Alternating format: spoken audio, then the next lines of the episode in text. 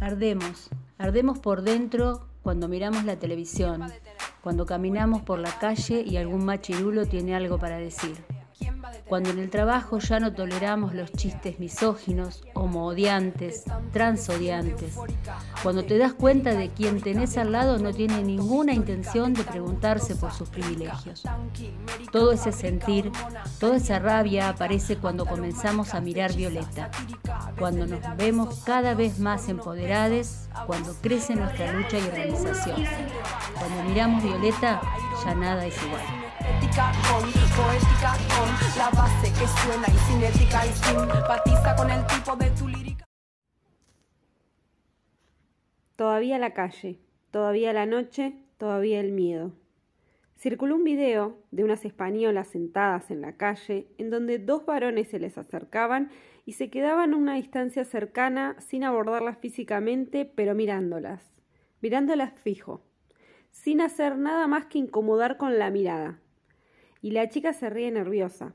Empieza a grabar con el celular y ellos ahí parados, mirándolas, sin irse, aunque les decían que se vayan, sin dejar de mirarlas, aunque les decían que paren, que no era gracioso, que las incomodaban.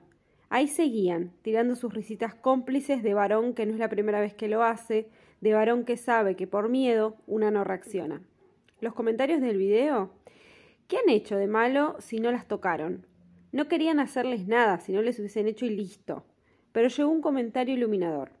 Solo una chica sabe lo que es la mirada invalidante de un varón en plena calle que sabe que no podés hacer nada.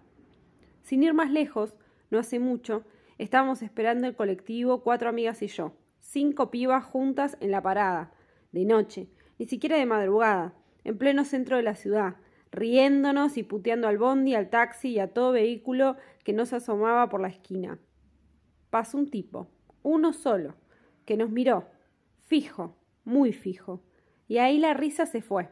Éramos cinco, y no había forma de que nos sintiéramos más seguras que uno solo. Esa mirada la conocemos, es la misma que la del video, es la que te paraliza. La calle sigue siendo para nosotras una trampa, una boca de patriarcado. Salir a pedir ni una menos, seguir luchando por no sentir el cuerpo paralizado cuando es de noche y un chabón te mira cerca porque el miedo de no volver sigue vigente. Por eso es necesario volver a salir juntas, por eso seguimos organizadas, por eso patear cada rincón de nuestra ciudad es importante para sobrevivir, seguir estando, nos tenemos, aunque a veces parece insuficiente y la violencia nos gane por cansancio. A lo largo de este camino en conjunto, aunque a veces parezca una carrera solista, sabemos que no se puede matar lo florecido, porque ya echamos raíces feministas. Podcast Otro Viento.